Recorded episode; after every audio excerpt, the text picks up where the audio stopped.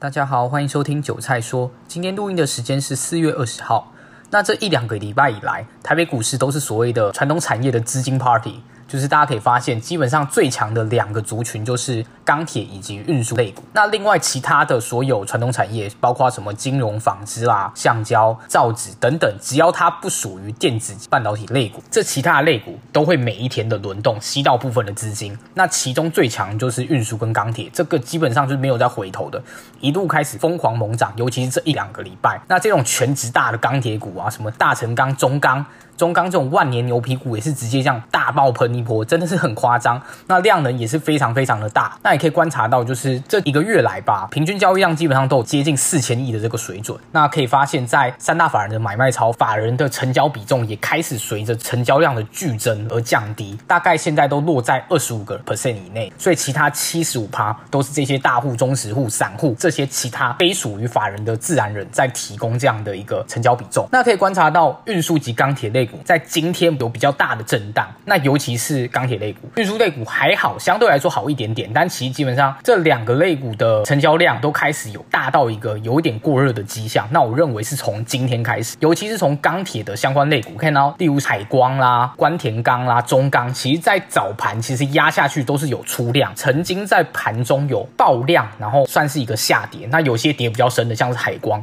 那到了尾盘呢，一个急速，基本上是类似直线的。直接用力往上猛拉，那像是关田钢就直接锁到涨停板，那中钢也是拉到翻红，海光也是拉到翻红。我的解读就是很有可能是一个比较危险的一个趋势，因为短线上的乖离开始有点大了，到今天来看才真的开始有点大。像是钢铁今天就三百多亿，那运输也有五百多亿，两个族群加起来差不多一千亿，就是光这两个族群，不看其他什么电子半导体、其他传产类股，就这两个族群大概就占了整个大盘的接近四分之一，是非常非常的夸张。那盘中大跌之后爆量又拉到翻红的，通常在技术面上会被解释为所谓的吊人线，就是在高档的位置收了一个非常长的一个下影线，会被称之为所谓的吊人线。那加上昨天跟今天，其实今天大部分盘中有。下跌，然后又爆量的这个钢铁运输类股，基本上都是接近昨天的这个低点，那后面又在往上拉这样的一个走势。那我认为有点像是长荣在去年年底这一波飙涨，一路从大概十几块吧，一路冲冲冲冲到四十六块嘛。大家可以观察到，在今年年初的一月四号及五号，长荣就是先一根出去之后，隔天是一个类似一个吊人线的概念，结果再隔一天呢，是直接跌破之后就开始进行了一个短线上的一个出生段的修正。那我认为。今天的走势在钢铁以及运输类股都非常非常的类似，而且呢，在那一月四号、五号，长荣开始在短线上开始反转、开始整理的这个前面，它的真正的日成交量的最大量，其实是落在这两天之前，有一天爆了八十几万张量的。那在观察到今天来看，其实长荣在这一波涨上来，从它重新开放融券空单到现在以来，基本上刚开放下去空长荣的，基本上全部都是，要么是你的维持率已经爆了，不然就是你就直接被断头。那这一波上来，其实。它的最大量六十几万张吧，也是落在上个礼拜左右。所以呢，我认为这样的一个走势其实是非常类似年初的一月四号、五号开始做一个短线向修正。那我认为它过热，但是在像股本这么大的一个传统产业类股，会不会 V 型反转往下转？我是觉得不太可能，因为它的投机性质相对一些股本小的炒作的股票来说，是相对来说投机性没有那么高。它真正是在未来预估的这个美股盈余会什么样有很亮眼的表现，但是在短线上的这个资金真的太疯，是。真的非常疯，那融资也是每天暴增。那这个融资暴增到底是不是主力融资，其实不知道。但是很明显，由成交比重来看，就知道越来越多的成交量的贡献都不是来自于法人，而是所谓的自然人。所以这要有一个小小的警惕。那再加上，其实电子股也已经整理了一大段的时间。那在今天台积电，其实在法说会之后疲弱了这么多天，今天早盘其实台积电又一度来到五百九十五块，但是在尾盘又一笔七千张，硬是把它拉到六零二。那我认为在接近月线。这个部分会开始有一些比较防守力道，那再加上今天就可以观察到，开始有部分的资金回流到电子股以及半导体的相关概念股，尤其今天比较强的半导体类，细晶圆，像是合晶、台盛科啦、中美晶，通通攻上涨停板。那环球晶也是是大涨。那其他另外一个就是未来五 G 的相关概念材料，什么生化加碳化系啊，什么加金、汉磊这几个，就是今天吸收到比较多资金的半导体类股的相关族群，就不像昨天，昨天是真的是电子股跟半导体类股真的都趴在地上，然后是跌的，然后其他所有资金全部被传产抽走。但是我认为今天的这个传统产业股，特别是钢铁跟运输最疯、涨最凶的这两个类股，在短线上我认为会开始进入危险段。当然，我不排除还会有所谓的高铁，但是我认为高点已经不远矣。就是在短线上来说，我认为比较可能要一波回档，或者至少它要开始整理，而不是继续用这样这么夸张的斜率在往上爆棚。尤其是今天在技术面上收了一个非常疑似吊人线的线型。那在这样一个观察的点位就可以看，如果你手上是本身在低档就有货的人，那你现在当然就是先续报没有关系，因为你不知道是不是真的要在短线上见到高点。所以呢，如果它在股价上面表现，在后续的日子里跌破了今天以及昨天的这个下影线低点的这个区间，那我建议就是要先减码，又或者是喷上去的话，就自己找一些合适的点位先进行部分减码，可以不要全部出清，反正你还是不知道这一波涨势会到哪里。但是我认为从今天开始，你手上本身没有存货，你用追价追上去的，开始会相对来说很危险，因为乖离率过大，然后量能也暴增，然后在技术面的线型上也有一点警讯。那再加上资金又开始要部分回归电子股这个主流的这样的一个味道在里面，那当然船厂会不会真的开始向下修正、休息或是整理，这完全就是要靠资金面。所以呢，如果资金面真的回归电子类股，那么传产类股只要它没有资金要操弄的这个状况下，很容易它的量能就开始放小，然后就会开始进行所谓的下跌。这就是一套资金的一个概念。因为每一天的成交量，就算量能是非常大的，但是真正成交量也就是这么多，所以呢，资金就是那么多。所以如果当资金大部分回归到已经整理好一段时间的电子类股的时候，传产类股吸不到资金，就开始有这个过热，开始向下修正的可能性会产生。